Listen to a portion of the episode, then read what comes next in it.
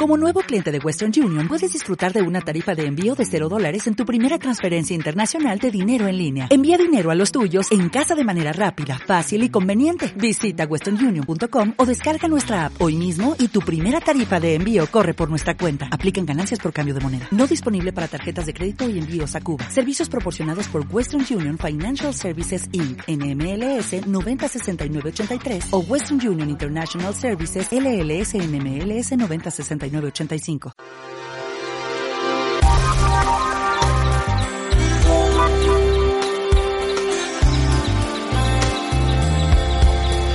UPF.radio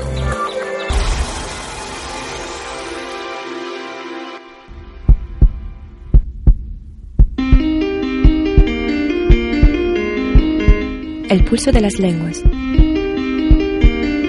Porque las lenguas tienen vida.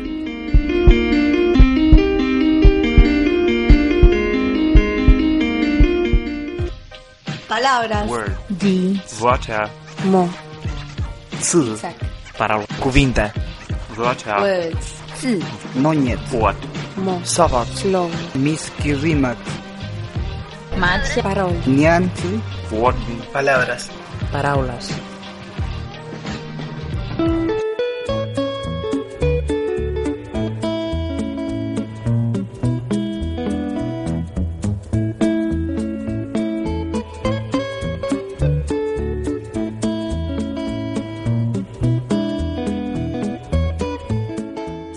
Welcome to another edition of El Pulso de las Lenguas, porque las lenguas tienen vida, a broadcasting dedicated to languages and social and linguistic phenomena. I am Joana Cornea, and in this second edition of El Pulso de las Lenguas, we will be listening to an interview with Professor Antonella Sorace, a specialist in the field of bilingual language development. Through this interview, we will discover the pros and cons of bilingualism, the importance of continuing speaking our languages, preserve our cultures, even living in a foreign country. First of all, how do you define bilingualism and how many types of bilingualism exist? There are different types of bilingualism. I think the term bilingualism is a little bit loaded, perhaps, with uh, sometimes negative connotations. I've come across many people who think that a bilingual is someone who, who's learned through two languages from birth and knows them perfectly. Whereas I use the term bilingual in a, in a broader sense to refer to anyone who speaks more than one language in their everyday life regularly. That's a bilingual. So that includes bilinguals from birth, from childhood, but also second language speakers who are late bilinguals. Like myself, I've learned English later on in life and uh, I use English and Italian all the time.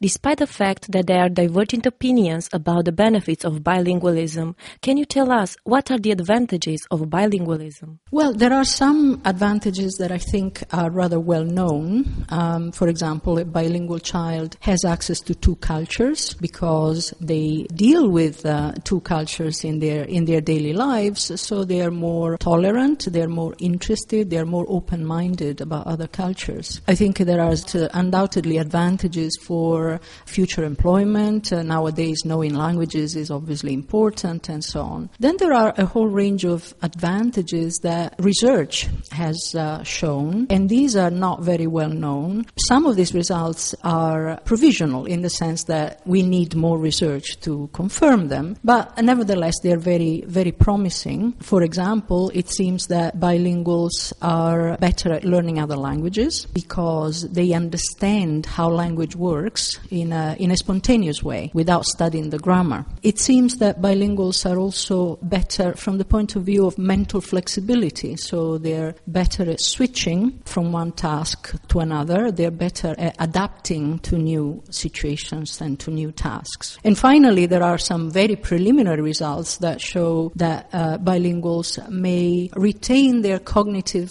abilities later in life for longer than monolinguals. Again, we can't say these are facts because we need more research, but nevertheless, it's a very encouraging prospect. And what about the disadvantages? Disadvantages, yes, it's important that parents and people in general are aware of the fact that, um, for example, some bilingual children start speaking later, although they understand both languages, and so, you know, their production is a little bit delayed. It's also true that a bilingual child knows fewer words in each of their languages than, than a monolingual, because typically they learn words in different languages in different contexts, and so so they don't uh, learn two words in the same context. So, so it's important that these limitations are known because sometimes, for example, tests at school or even diagnostic tests in a clinical situation might depend on norms developed for monolingual children. And so it's important to know that the bilingual child may have slightly different norms. Considering the fact that Catalonia is a multilingual space, not only because there are two official official languages, Catalan and Spanish, but also because of the high rate of immigrants. For example, we can listen on the street to a mixed language between Catalan and Spanish and their first language.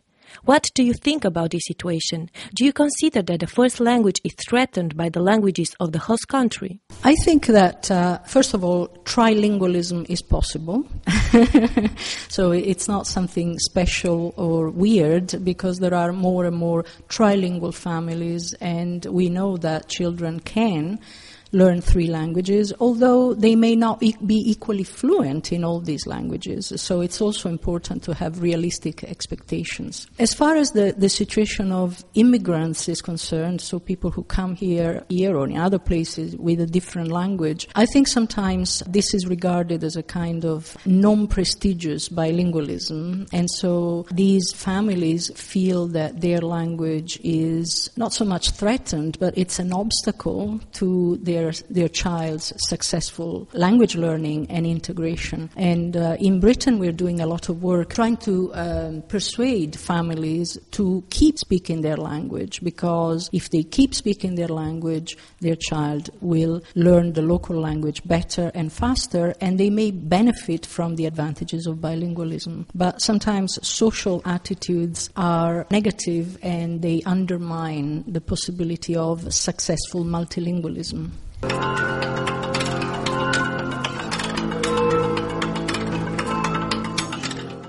Antonella Sorace is a professor of developmental linguistics at the University of Edinburgh. Currently, she also holds a part time visiting professorship at the University of Tromsø, Norway. She is a Fellow of the Royal Society of Edinburgh and a Fellow of the Royal Society for the Encouragement of Arts, Manufactures and Commerce. In her career, she has held research appointments and visiting professorships at numerous institutions Max Planck Institute for Psycholinguistics, Johns Hopkins University, Michigan State University, the University of Hamburg, and University of Siena.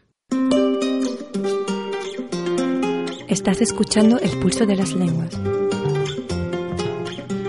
porque las lenguas tienen vida.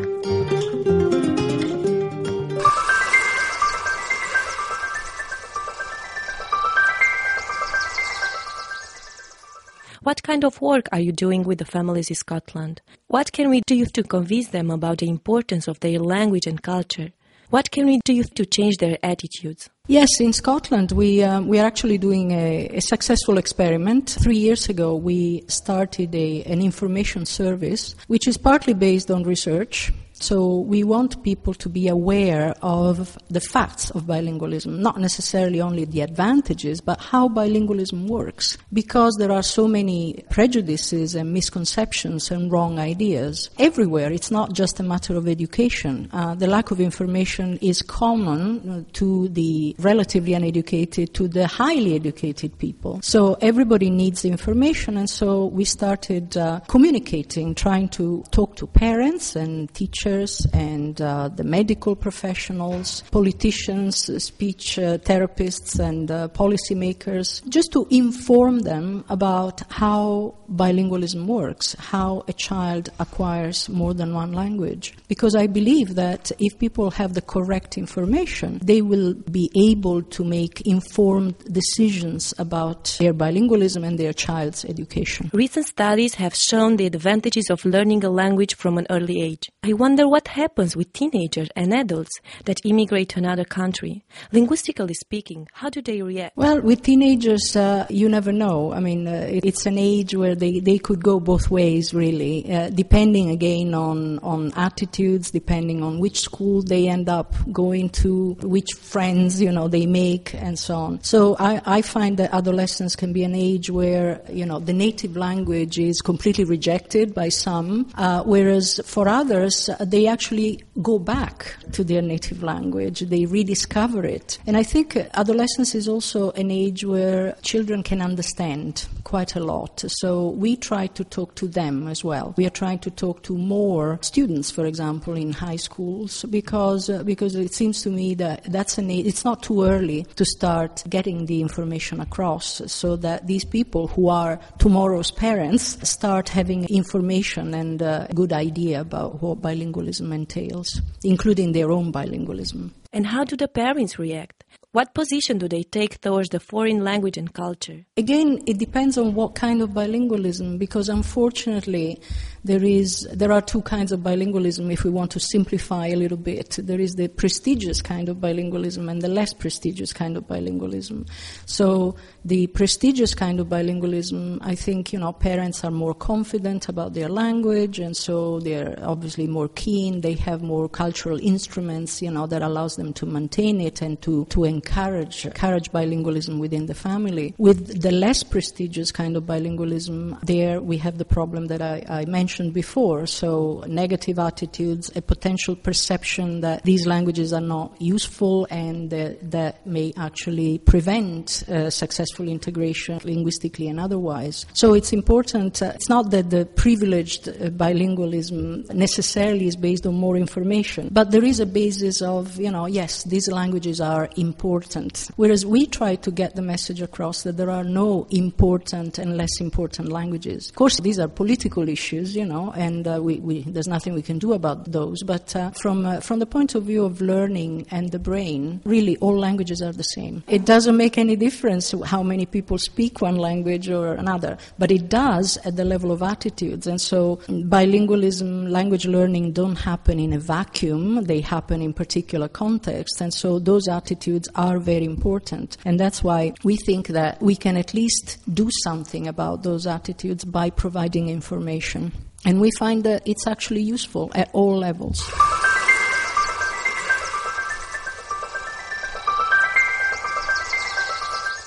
Her research focuses on a number of interrelated questions that bring together linguistics, experimental psychology, and cognitive science, and her research achievements span across different subfields of scientific inquiry. She is a world leading authority in the field of bilingual language development, in which she is particularly well known for her studies of exceptionally talented near-native adult second language speakers, for her research and the changes, attrition that take place in the native languages of advanced second language speakers, for her investigation of bilingual language acquisitions in early and late childhood and of the effects of bilingualism in non linguistic domains. What can you tell us about Bilingualism Matters? Bilingualism Matters is, a, is an information service that offers a series of things. It offers a website with uh, information, resources that can be downloaded, both local resources and more general ones. We give talks and seminars in the community, so we actually go to talk to parents and go to talk to schools and teachers, and we answer questions. And it's important to listen to these questions and actually answer them because we find that that's the most effective way of providing information and, uh, and getting messages across. We also offer seminars and consultancies for international organizations. And uh, we'll soon have three branches in Europe. One is in Norway, the other one is in the Western Isles or Hebrides, where Gaelic is spoken. Gaelic is the, one of the minority languages in Scotland. And, uh, and then we'll have one in Greece. What can you tell us about the multilingual space in Scotland? Well, Scotland is a very different uh, linguistic space from Catalonia. so uh, Scotland is part of Great Britain, which is largely a monolingual country, even more so because of the dominance of English as a worldwide language. So, unfortunately, many people don't feel that learning languages is, uh, is useful because they can go anywhere and expect people to speak English. But people are, are beginning to discover that that is a disadvantage rather than an advantage. And so, we, among other things, we are trying to encourage politicians and policymakers to introduce languages much earlier in the curriculum, possibly in the preschool years, but certainly from the beginning of primary school, so much earlier than it happens now, because learning languages is an asset, and a child who knows languages can become bilingual or multilingual and can actually have the, all these advantages that ultimately will make those, that child a better citizen, and ultimately this will have a repercussion on the economy of a country. So investing in language learning is investing in a better economy.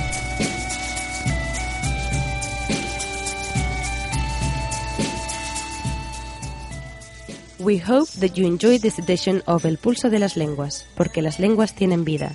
We learned about the linguistic and cognitive advantages of living in a multilingual space, about the fact that being bilingual does not refer only to a famous language like English, Spanish, or French, and that all languages are valid, and about the importance of correct information about bilingualism.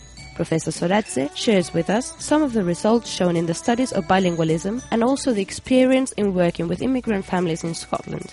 We thank her for participating in this interview. Thanks for staying with us because the languages have life. In the locution participated Joanna Cornea and Oyane Donlan, recording Jose Lozano.